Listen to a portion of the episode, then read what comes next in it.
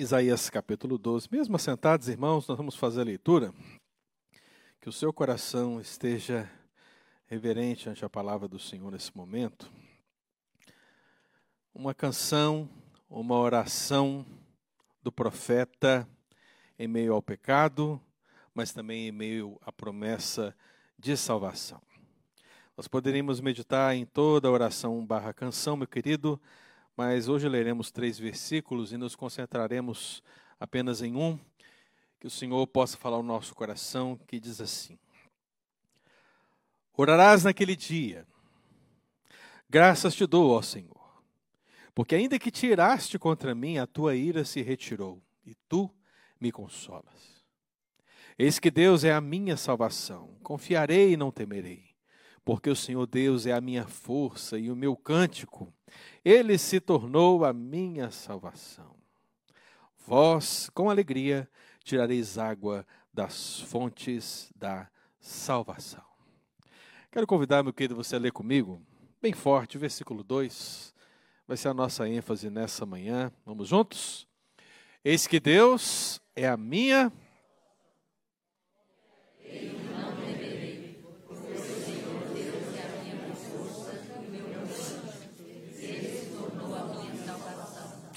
ele se tornou a minha salvação. Amados irmãos, um dos temas recorrentes da palavra de Deus é a honra. Eu tenho certeza que você que está na igreja há mais tempo ou menos tempo, deve ter vivido um momento, experimentado os momentos onde falamos de honra. É comum você ler na palavra de Deus e aplicar na sua vida que cabe ao cristão redimido dar toda a honra, por exemplo, aos seus pais, que é o primeiro mandamento com promessa, para que se vá bem, para que os seus dias se prolonguem na terra. Honra os teus pais. Em alguns momentos também meditamos na Escritura, meditamos na palavra, somos exortados a honrar as autoridades constituídas. Isso se aplica tanto dentro como fora da igreja, não é verdade?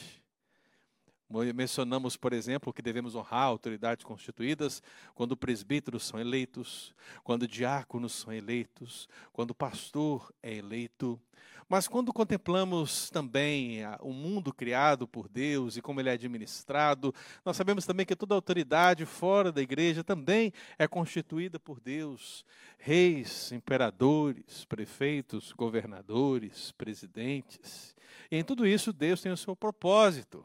Mas ele nos ensina que devemos honrar as autoridades constituídas, que devemos orar por elas, que devemos abençoá-las e meu querido, você também sabe que devemos honrar as viúvas.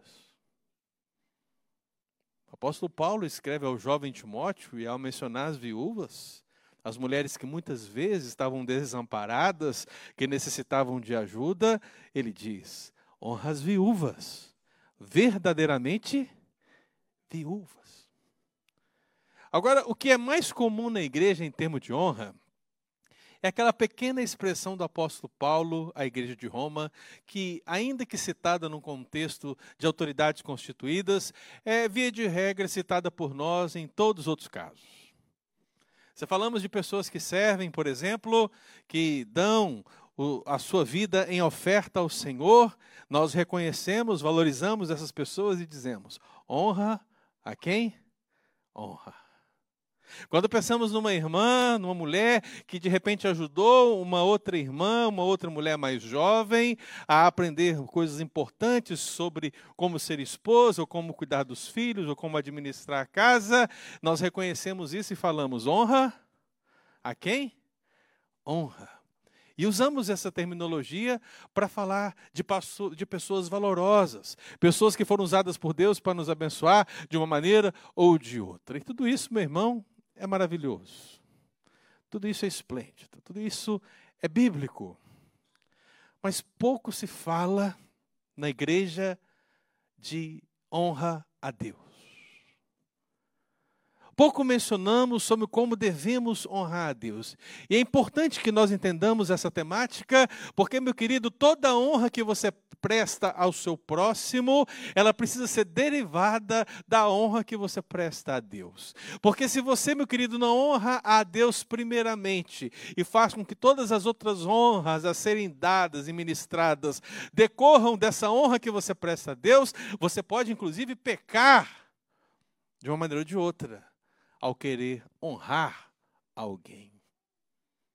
Você pode superestimar alguém a tal ponto que lá naquele trono no seu coração, onde Deus devia estar assentado, você coloca alguém. Você coloca uma coisa. Você coloca um ídolo. Você coloca a criatura em vez do Criador. Então, meu amado, nós, igreja do Senhor, povo redimido do Senhor, nós somos conclamados inicialmente a honrarmos ao Senhor com tudo que somos, com a nossa vida, expressarmos ao nosso Deus quem verdadeiramente Ele é. Devemos, meu querido, olhar para o alto e vermos que lá está um Pai que nos dá os pais. Lá está um Rei e Supremo Pastor que nos dá autoridades constituídas.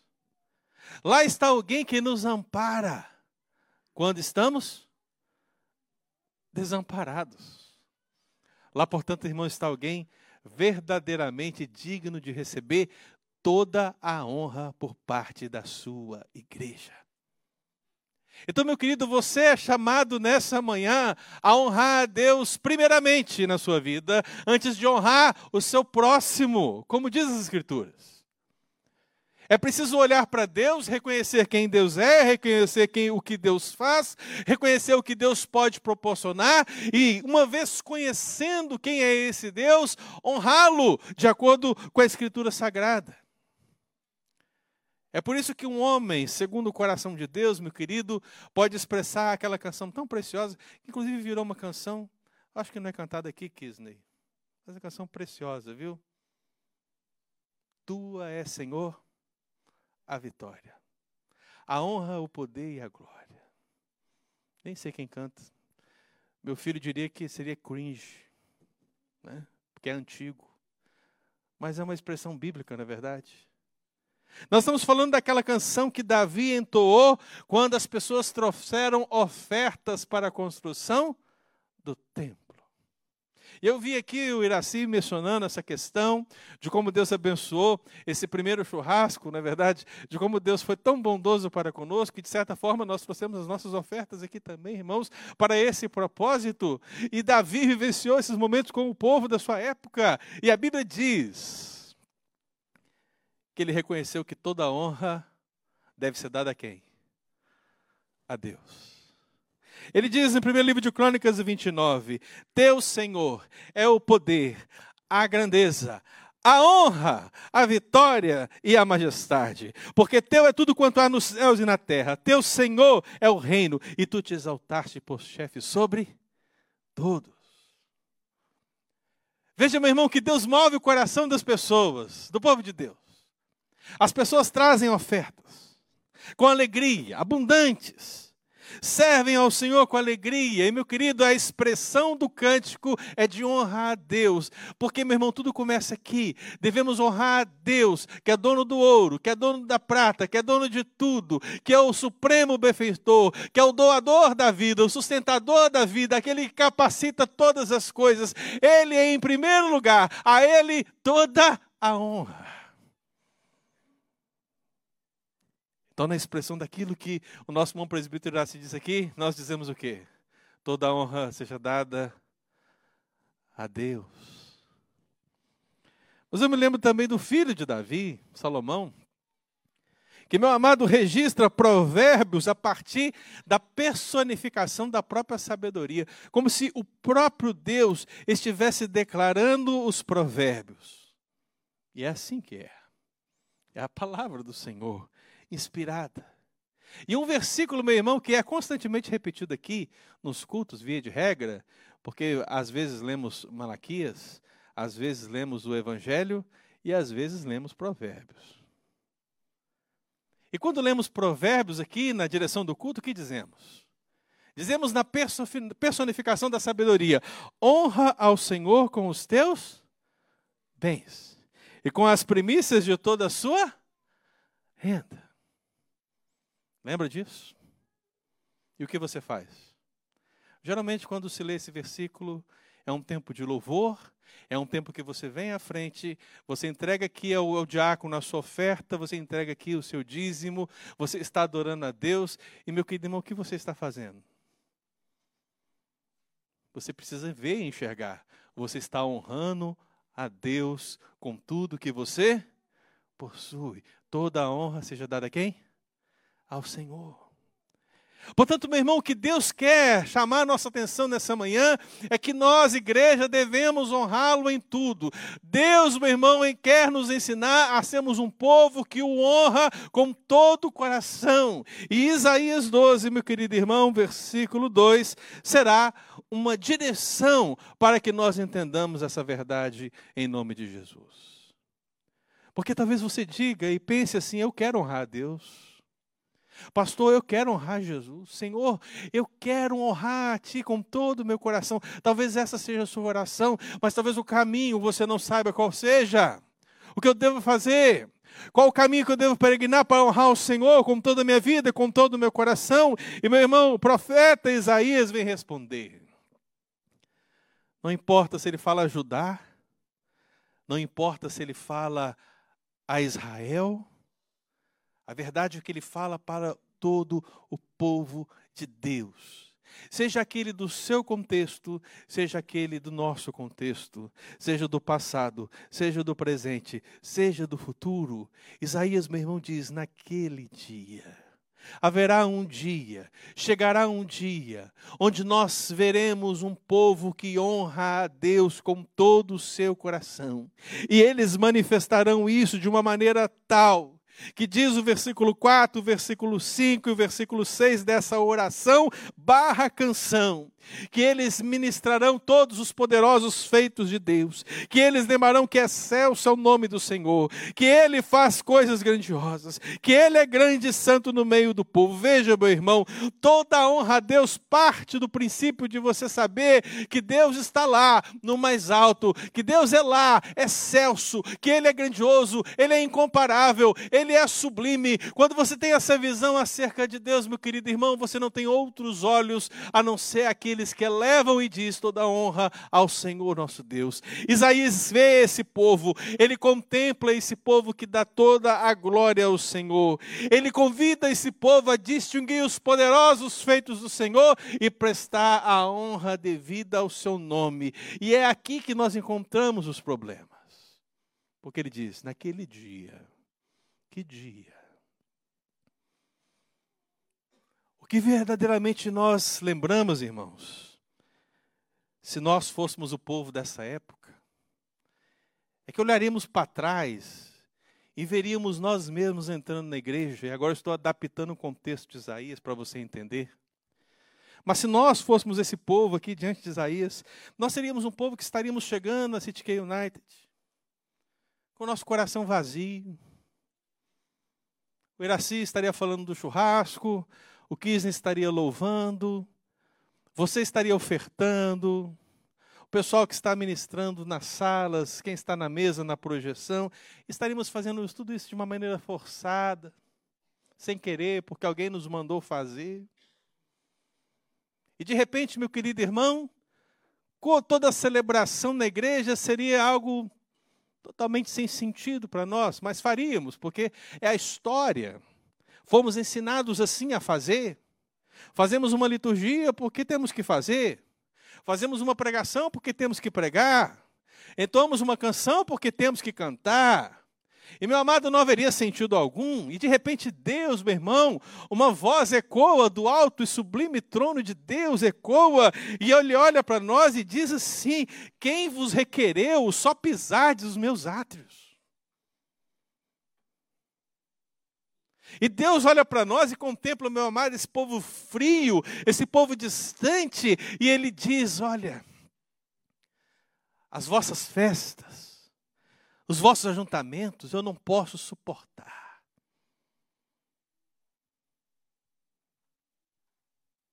A gente conseguiria fazer algo tão terrível assim, e Deus, meu querido irmão, não suportaria tamanha iniquidade. Mas toda honra a quem? Ao Senhor.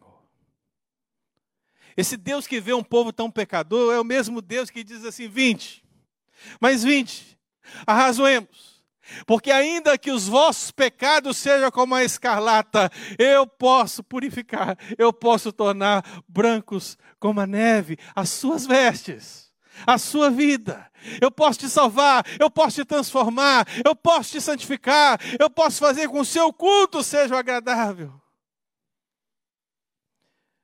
É por isso que o Kisley, nessa manhã, leu aqui a visão de Isaías, que ele viu os serafins dizendo uns para os outros: Santo, Santo, Santo é o Senhor dos exércitos, porque Ele não contempla, Ele não pode suportar o pecado. Mas, meu querido, a brasa viva que tocara na boca de Isaías e o purificara é a mensagem da purificação de Deus para aqueles que arrependem dos seus pecados para aqueles que querem honrar ao Senhor e não viver na prática da religiosidade vã que não transforma, mas que querem viver uma verdadeira espiritualidade viva diante do Senhor, honrando ao Senhor com todo o seu ser. Então, meu querido, profeta Isaías aqui, no versículo 2, ele vai nos apresentar algumas maneiras, alguns reconhecimentos para que nós possamos honrar a Deus com essa novidade de vida. E ele vai dizer: Eis que Deus é a minha salvação. Ele vai dizer mais uma vez: Ele se tornou a minha salvação. No versículo 3, ele vai dizer: Vós com alegria tirareis água das fontes da salvação. E meu irmão, se você quer honrar a Deus na sua vida, entenda isso. Quem quer honrar a Deus na sua vida, reconhece que Deus é a sua libertação. É preciso, meu irmão, haver a ideia de que há uma escravidão vigente na nossa vida. E que só há um ser capaz de trazer a verdadeira libertação, a salvação. E esse não é outro senão Jesus. No contexto do salmo, meu querido, o povo olha para Deus e sabe que as suas mazelas, as suas cadeias, as suas algemas só poderiam ser quebradas se Deus manifestasse com poder e misericórdia sobre eles, porque se não fosse assim, eles continuariam indo cada vez mais abaixo no lamaçal do pecado. Mas Deus se manifesta e ele diz a um povo que naquele dia honrará ele, dizendo: Eu sou a vossa salvação, eu sou a vossa libertação. E eu sei que isso no contexto presbiteriano é meio complicado, né? A gente não usa essa palavra aqui. Libertação. Essa parece uma palavra mais neopentecostal, né? Mas, meu querido, o conceito veterotestamentário de salvação é de libertação. Para que você entenda, meu irmão, eu tipifico para você. Além do próprio nome de Isaías significar o Senhor é a salvação, ele está pensando em um evento libertador. O contexto aqui, meu irmão, é o contexto de Moisés e o Mar Vermelho. Para Isaías, a salvação, meu querido, é saber que há um mar de um lado e do outro lado há um maior exército da época perseguindo uma nação. E Deus é aquele que abre o mar, o povo passa de pé enxuto, e quando eles terminam de passar e o exército adentra o mar vermelho, Deus, meu querido, fecha as águas e destrói o maior exército da época por amor à sua aliança, ao seu povo, libertando o povo do Egito. A figura neotestamentária de salvação é de libertação, meu querido libertação do Egito. Então Moisés, naquele dia, ele cantou ao Senhor, ele honrou o Senhor. Ele disse em Êxodo 15, versículo 2: O Senhor é minha força e o meu cântico. Ele me foi por salvação, ele me foi por libertação. Agora o povo de Deus estava liberto do Egito. da escravidão do Egito. Essa parte é boa. Das cebolas do Egito. Eu ouvi um glória? Alguém? As cebolas. Graças a Deus. Toda honra ao Senhor. Mas eu quero que você entenda o seguinte, irmão. Deus é o libertador de uma infinidade de escravidões. Mas todas elas começam com a algema maior, o pecado original. Todo homem é pecador. Essa, meu irmão, é uma escravidão que nasce conosco. Está lá, inerente em nós. Antes dela ser um pensamento, antes dela ser uma ação, Antes dela ser um mal manifestado em alguma coisa, ela já é um mal na essência. É por isso que ela é chamada natureza pecaminosa. Porque, meu irmão, ela nos conduz para longe de Deus. Ela nos conduz a desobedecer a lei de Deus. Ela nos conduz a fazer tudo aquilo que desagrada ao Senhor. Ela está lá, inerente a Deus, inerente a nós. E, meu irmão, a pergunta é a pergunta de Paulo: quem livrará desse corpo de morte? Mas você sabe a resposta. Jesus. Há um libertador.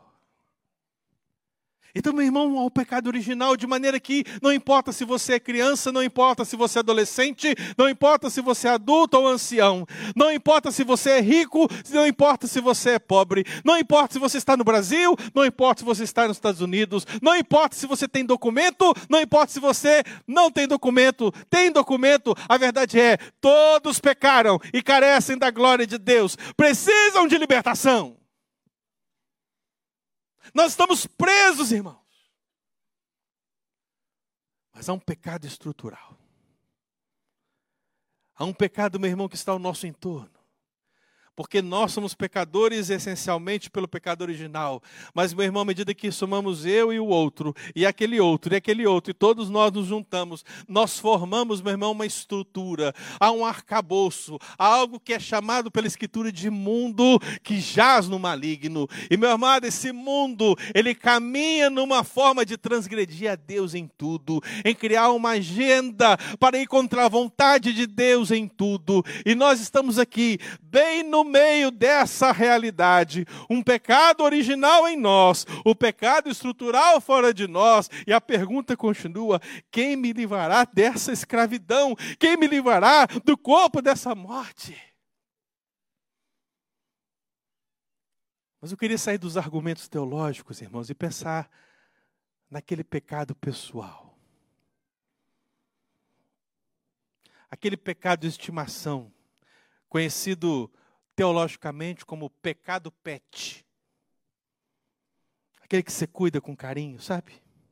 Que dá caminha para ele, que passa shampoo, escova os dentes, faz todo carinho.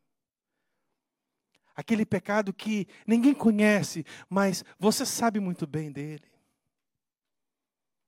As pessoas estão se escravizando no álcool, meu querido estão dizendo Deus não condena a bebida, e realmente não condena, mas você usa um pretexto para mergulhar na bebida. As pessoas estão enveredando nas drogas, porque o vazio delas é tão gigante que elas acham que vão encontrar nas drogas o livramento, a libertação, mas não encontrarão apenas poço sobre poço, corrente sobre corrente, prisão sobre prisão. Estarão cada vez piores, meu querido, mas estão ali viciadas, não encontram força para sair dessa condição. O número de crentes, meu irmão, que estão enveredando pela pornografia. E às vezes não é nem uma pornografia gigante, mas você simplesmente abre uma rede social e você vê mulheres, até homens se mostrando, criando plataformas sociais para vender conteúdo. Conteúdo. Vendendo a sua imagem, o seu corpo. E, meu amado, tudo isso tratado de uma maneira muito pessoal por muitos cristãos. No recôndito do seu quarto, no recôndito do seu celular no reconto do seu computador. É tudo muito normal. Então, meu irmão, Seja o pecado original, seja o pecado estrutural, e esse pessoal, esse pet que você insiste em cuidar dele, meu amado, reconheça. Você precisa de libertação. E um povo que honra a Deus é liberto por Ele, é salvo por Ele. Ele, meu amado irmão, te dá convencimento desses pecados. Você agora passa a ouvir esses pecados e você começa a dizer: Não, eu não quero isso para a minha vida, eu quero ser liberto disso. Ó Deus, perdoa os meus pecados, lava minha alma em nome de Jesus. Eu quero viver em santidade de vida, eu quero honrar o Senhor com tudo que eu sou. É isso, meu irmão, que Deus quer de você. É isso que é honrar, é viver em santidade de vida. Porque sem a santificação, ninguém verá o Senhor.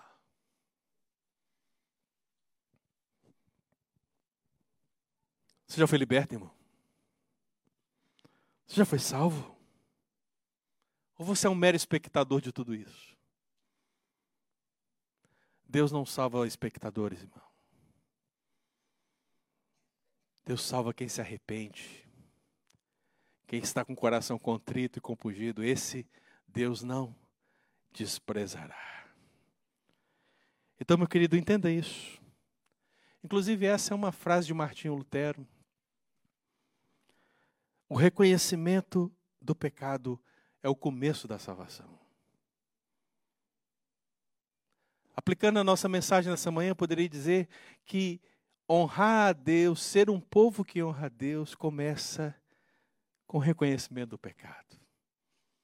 Por você reconhecendo que Ele pode te libertar. O vício, meu querido irmão, que te aflige, o pecado que tenazmente assedia pode ser tirado, pode ser perdoado através de Jesus, através do Senhor. Entregue a sua vida. Então, meu querido, assim é um povo que honra a Deus.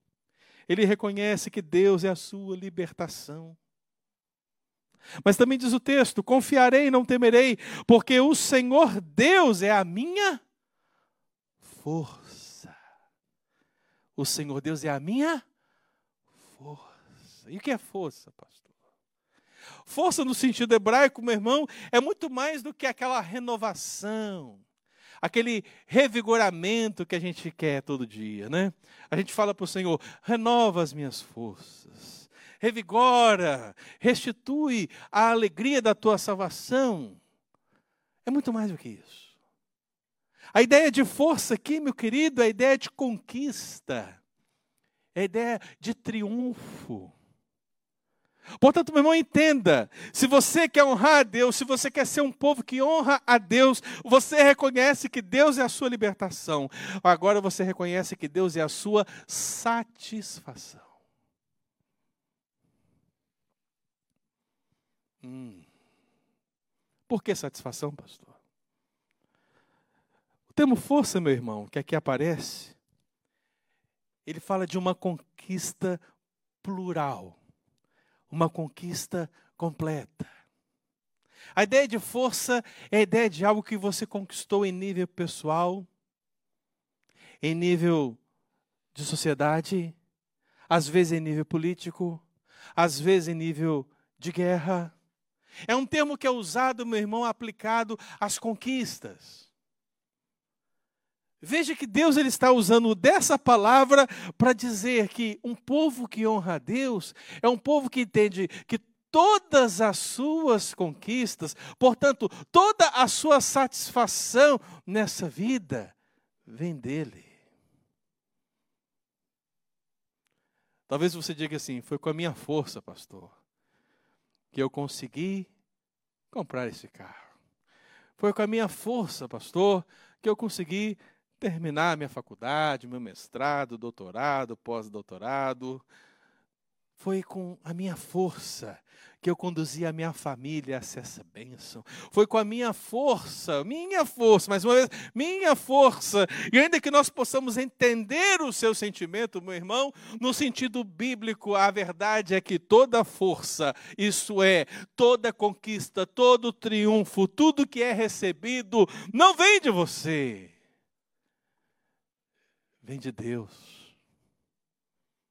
É por isso, meu irmão, que você diz: toda honra a Deus. Então a satisfação do crente, a satisfação do cristão é Deus.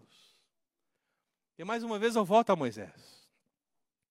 Porque agora Moisés passou o mar. E o que está diante de Moisés é o deserto, irmão. Você sabe. E ali, no deserto, o que nós percebemos pela palavra de Deus é que Deus foi a satisfação plena daquele povo enquanto eles forem fiéis. Foram fiéis. Eles estavam com fome? Deus lhes deu o alimento celestial. Eles estavam com frio? Deus lhe deu uma proteção diuturna. Era uma nuvem, era uma coluna de fogo. A grande pergunta, meu irmão, é que haviam inimigos na terra? E você sabe que havia. E o que Deus fez? Deus deu a vitória diante de inimigos, inclusive mais poderosos. Então o povo veio a ter sede. E o que Deus deu? Deus deu água abundante. A questão, meu querido, é que naquele deserto onde Moisés conduzia um povo difícil, quando eles verdadeiramente entendiam que Deus é a satisfação, eles tinham tudo da parte de Deus. Deus supria absolutamente em tudo, nada lhes faltava. Diz o texto bíblico: sequer a sandália dos seus pés se desgastavam. Mas não, nós muitas vezes não queremos nos satisfazer naquele que pode nos proporcionar tudo o que precisamos. Nós queremos murmurar. Aquele pecado insiste em nos querer levar para a murmuração. Aquele pecado, meu irmão, insiste em nós acharmos que a cebola do Egito é digno de lembrança. Quando temos um maná que desce do céu. Azaf, expressou isso muito bem no Salmo 78, irmão. Asaf ele expressa toda essa satisfação que nós temos que ter em Deus, quando ele lembra esse acontecimento, ele diz que Deus guiou de dia com uma nuvem durante a noite um carão de fogo. Ele diz: no deserto fendeu rochas e lhes deu a beber abundantemente, como de abismo. Ele diz: com efeito, feriu ele a rocha e dela manaram águas, transbordaram caudais. Ele diz: fez chover maná sobre eles para alimentá-los e lhes deu cereal do céu. Ele diz: dirigiu com segurança e não temeram, ao passo que o mar submergiu os seus inimigos. E mesmo diante de tudo isso, meu irmão, a pergunta é: você tem a Deus como um pastor onde nada te faltará? Porque, ainda que isso seja claro e límpido, como as fontes de águas da salvação mencionadas pelo profeta Isaías, parece que não estamos satisfeitos. Não está bom. A gente quer buscar satisfação naquilo que é pecaminoso, naquilo que é destrutivo. As pessoas estão buscando satisfação sexual na nossa época como nunca, talvez, irmão. Talvez você pense em Sodoma e Gomorra e diga, pode ser um paradigma, mas Sodoma e Gomorra, meu irmão, comparado com o mundo, é uma cidade bem pequena. São duas cidades pequenas, não é verdade? O mundo todo hoje vive uma busca pela uma satisfação sexual, meu irmão, que, via de regra, está longe dos padrões de Deus. Aquele leito sem mácula não satisfaz a muitos cristãos. Eles acham que é certo ter relações sexuais antes do casamento. Eles acham que é certo viver em masturbação, em fornicação antes do casamento. Dão todos os subterfúgios que você imaginar. Estão criando gêneros. A situação está tão complexa, meu irmão, que essa semana eu até vi um novo agora que surgiu. Deve ser uma piada, não é possível. Mas você tem o heterossexual, você tem o homossexual, você tem a lésbica, você tem o transgênero, você tem tantos, não é verdade? Mas um declarou-se lá naqueles formulários da vida, né? Ele se declarou semi-bissexual. Pense um pouco sobre isso. O que é ser semi-bissexual? As pessoas, irmãos, estão buscando satisfação naquilo que não preenche.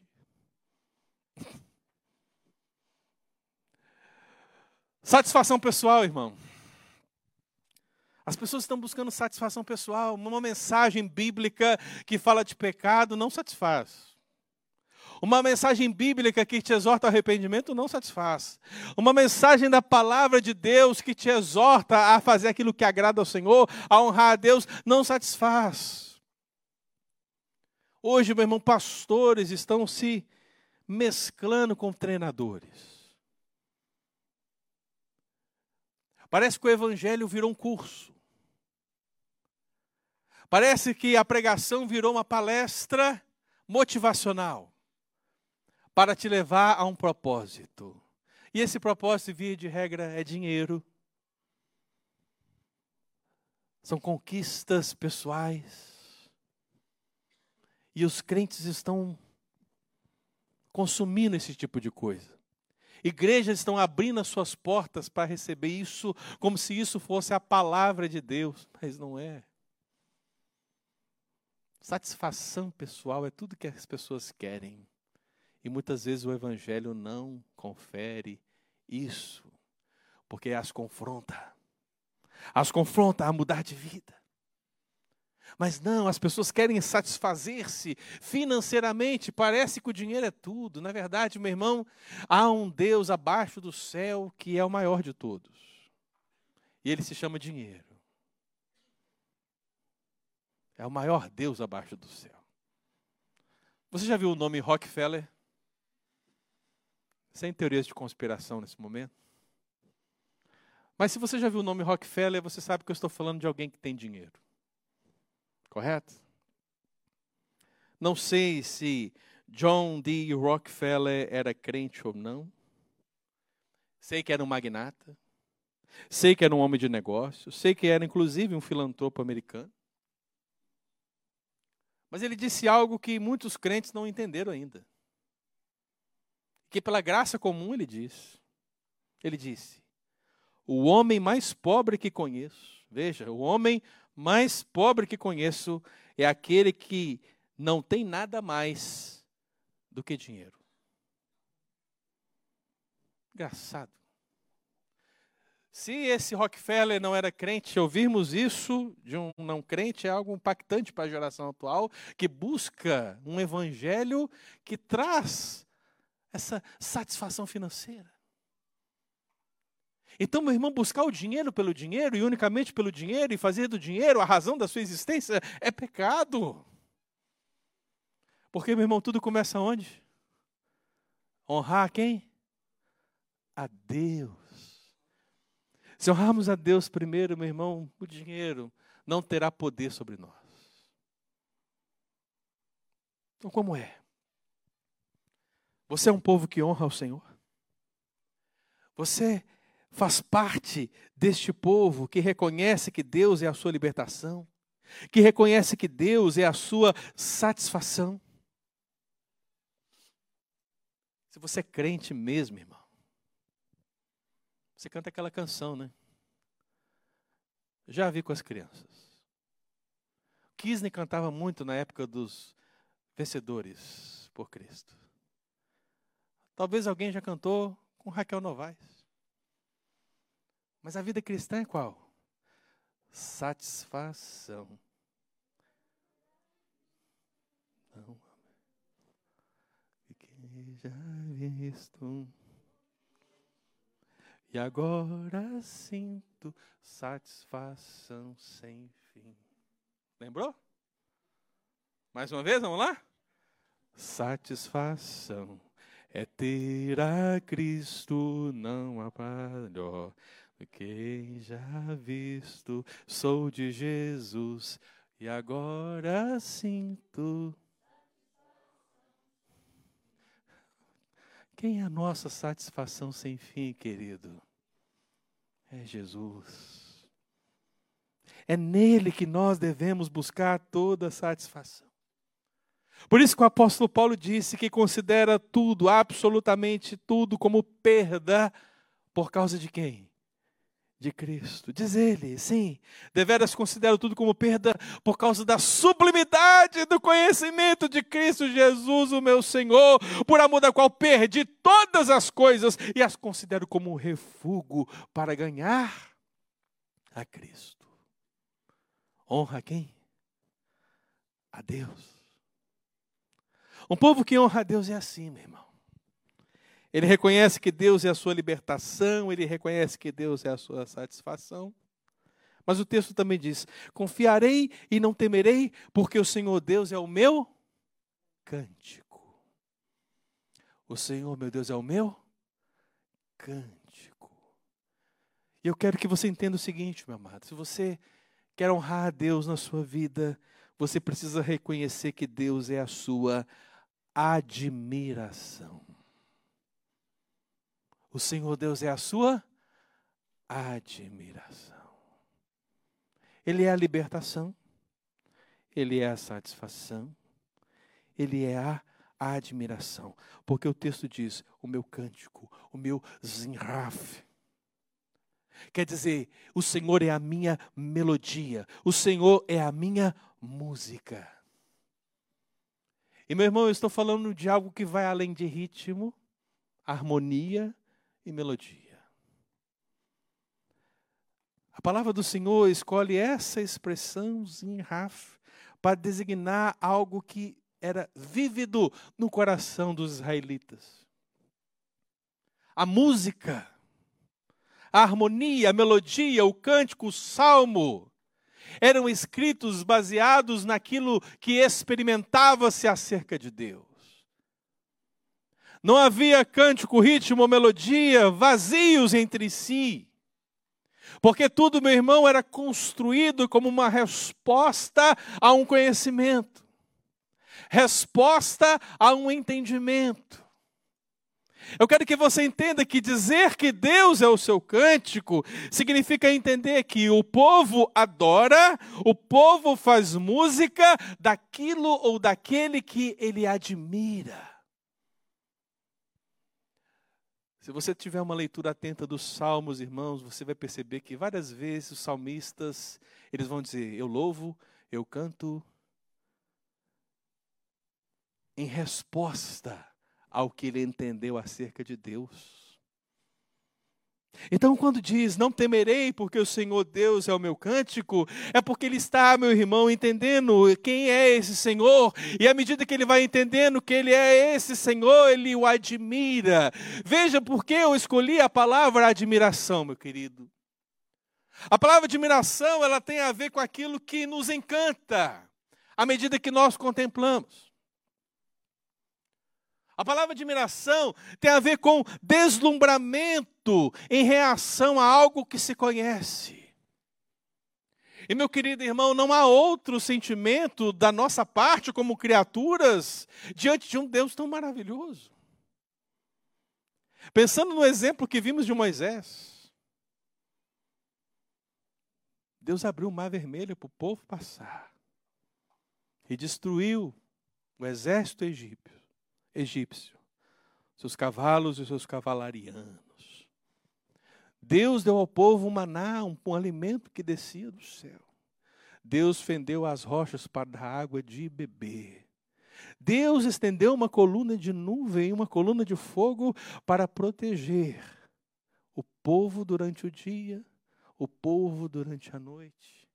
Deus deu vitórias ao seu povo, muitas vezes menor e insignificante, diante de inimigos grandiosos e gigantes.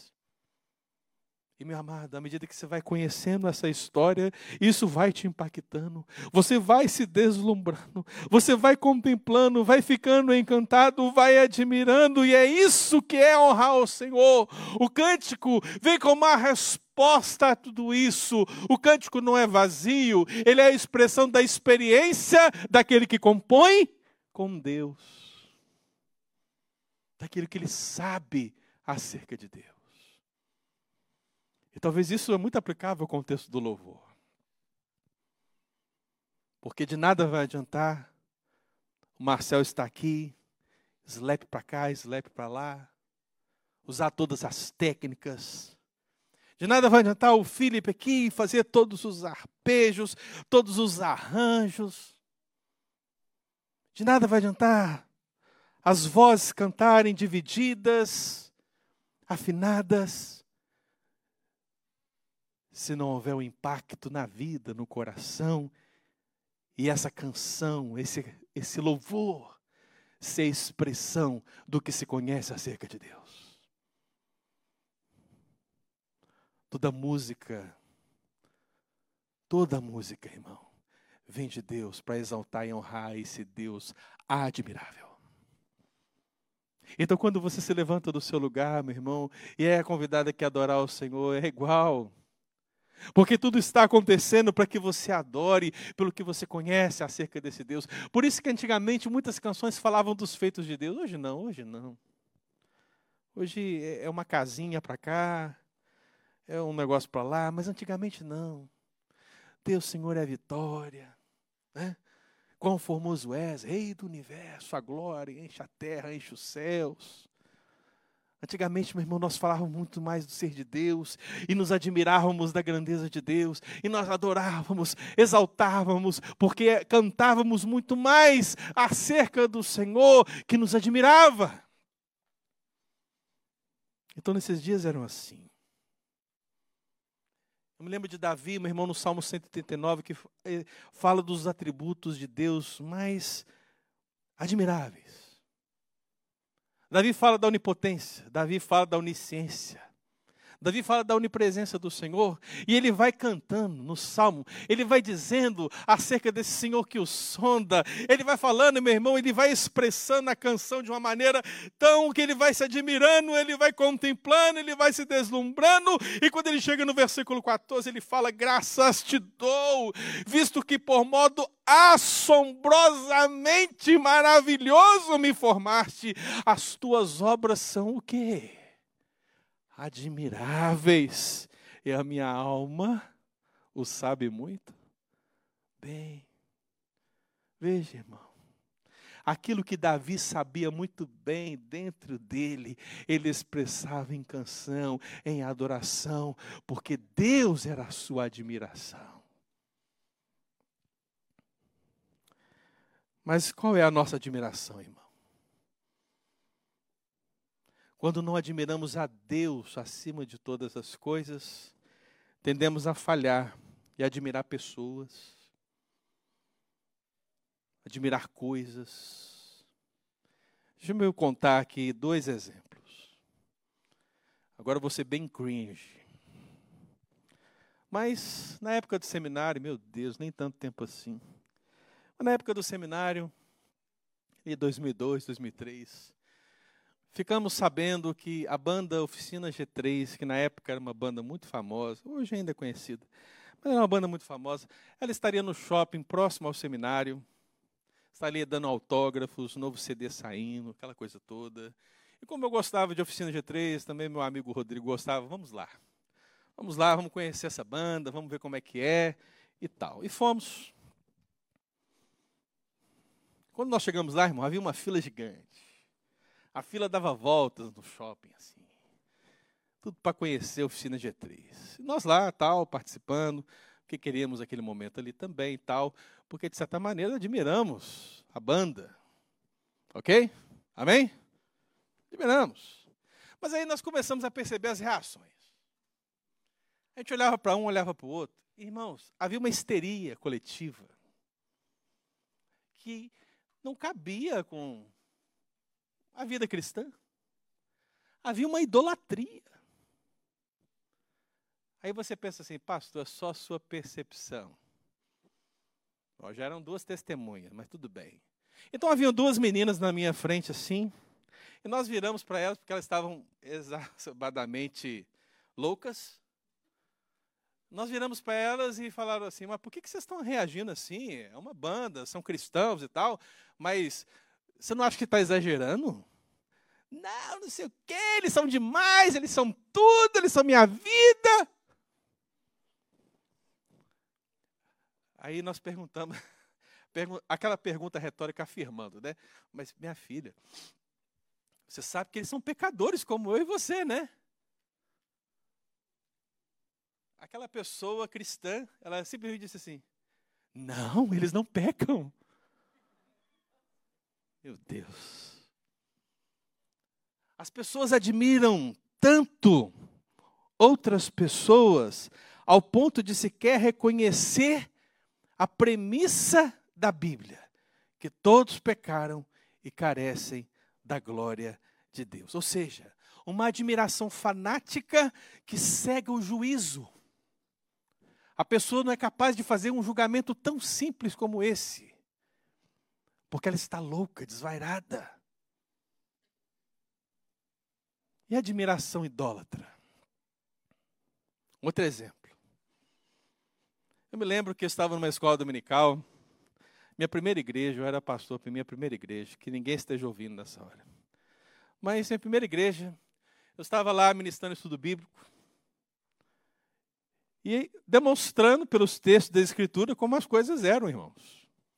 Porque você sabe, na igreja presbiteriana, assim, nós falamos um povo que honra a Deus e nós citamos os textos bíblicos que comprovam essa verdade. Amém? É isso que fazemos. Então, naquele momento, alguém levantou a mão para a participação e ela disse: Pastor, eu quero dizer o seguinte: tudo que o senhor está dizendo é verdade. Amém. Pensei eu. A Escritura interpreta a própria Escritura. Pensei eu. A Bíblia falou ao seu coração. Ela ficou admirada. Porque Deus falou, a Bíblia falou, mas não, irmãos. Ela virou para mim e falou assim: Pastor, eu sei que o senhor está certo, porque o Silas Malafaia disse a mesma coisa.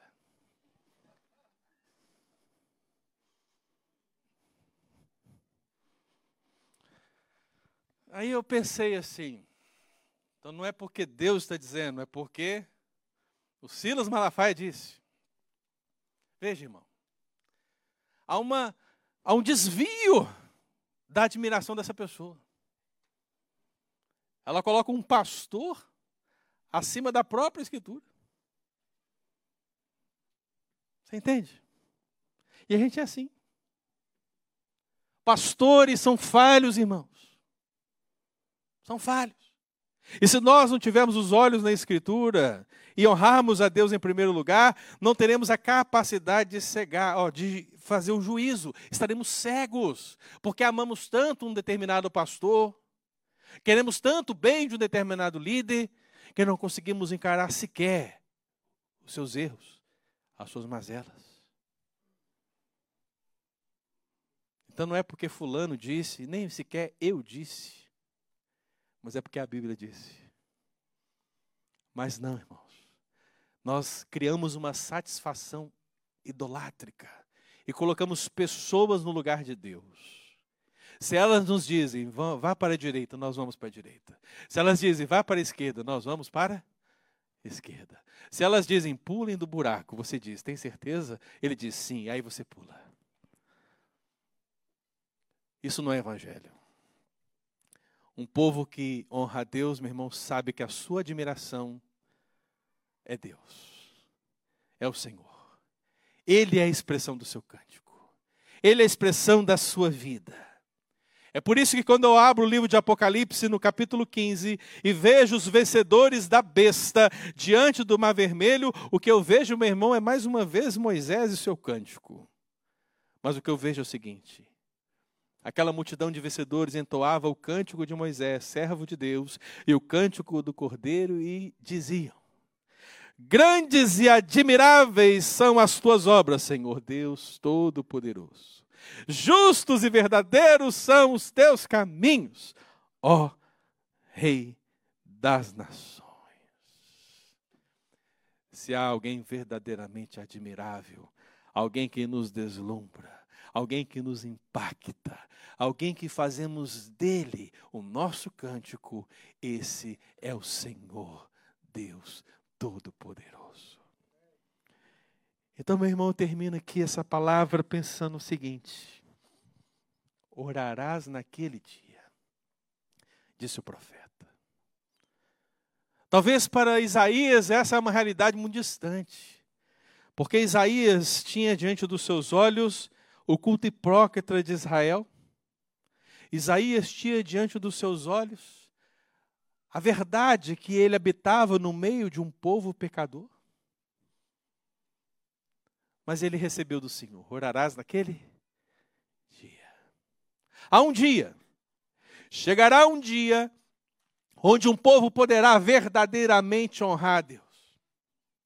Chegará um dia onde verdadeiramente Deus será a libertação absoluta, será a salvação. Chegará um dia onde Deus será a satisfação absoluta, será a força. Chegará um dia onde Deus será a admiração absoluta, será o cântico. Ali haverá um povo, ali haverá uma nação que verdadeiramente honrará a Deus. E meu irmão, você precisa entender o seguinte: esse dia chegou na pessoa de Jesus. Ele procurava adoradores que o adoram em espírito e verdade. Ele procurou ovelhas que não eram daquele aprisco Israel. E ele encontrou e continua encontrando. Se você está aqui, meu querido, nessa manhã, é porque Deus está te chamando. Se você ainda não faz parte desse rebanho, que tem um supremo pastor que supre necessidades, ele está te chamando nessa manhã. Vem Vem para os pastos verdejantes, vem para as águas tranquilas, vem para aquele que supre todas as necessidades, sendo a primeira delas a libertação, que te liberta do pecado, sendo a segunda delas a satisfação, porque nada nesse mundo vai preencher o vazio da sua alma, mas Deus o pode, Jesus pode, Ele é a satisfação plena, Ele é a admiração absoluta da sua vida. Você não admira homens, você não admira bandas, você admira, meu irmão, aquele que está acima nos céus, o Altíssimo Altíssimo e que se fez homem, habitou no nosso meio, meu querido irmão, se fez homem para te salvar, para te buscar, te conquistar e dar a você um prêmio, uma herança absoluta, maravilhosa, a vida eterna. São esses os vencedores da besta dos últimos dias. Meu querido, você faz parte deste povo que honra a Deus. Você, meu irmão, quer honrar a Deus? Então ore nesse dia. Ore nesse dia e honre ao Senhor com a sua vida, em nome de Jesus. Se você quer uma oração, meu querido, eu sugiro para você 1 Timóteo capítulo 1, versículo 17. Quero convidar você a ficar de pé. Vamos ler juntos. 1 Timóteo 1, versículo 17. Essa é a oração todo crente de um povo que honra a Deus. O que você tem para oferecer ao Senhor, meu querido? A sua vida, sua família, seu dinheiro, seu tempo? O que você tem para oferecer ao Senhor, os seus dons, seus talentos? Lembre-se, meu irmão, tudo, absolutamente tudo agora, precisa ser dedicado a Ele. Toda a honra a Deus. Toda a honra. Eu quero ser um povo que honra ao Senhor. Então diz 1 Timóteo 1, versículo 17, eu não sei se vai ser colocado ali, mas o apóstolo Paulo, ele está escrevendo ao jovem Timóteo e, e ele reconhece. Ele está dizendo para Timóteo, Timóteo, estou parafraseando, irmãos. Ele está dizendo, eu já vivi todas as coisas. Eu tenho experiência de muitas coisas no ministério.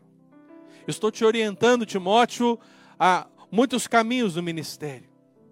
Mas depois de tudo que eu vivi, a minha oração final não pode ser outra senão essa. 1 Timóteo 1, versículo 17. Diz o apóstolo Paulo: Assim, ao Rei eterno, invisível, imortal, Deus único, honra e glória pelos séculos dos séculos. Amém.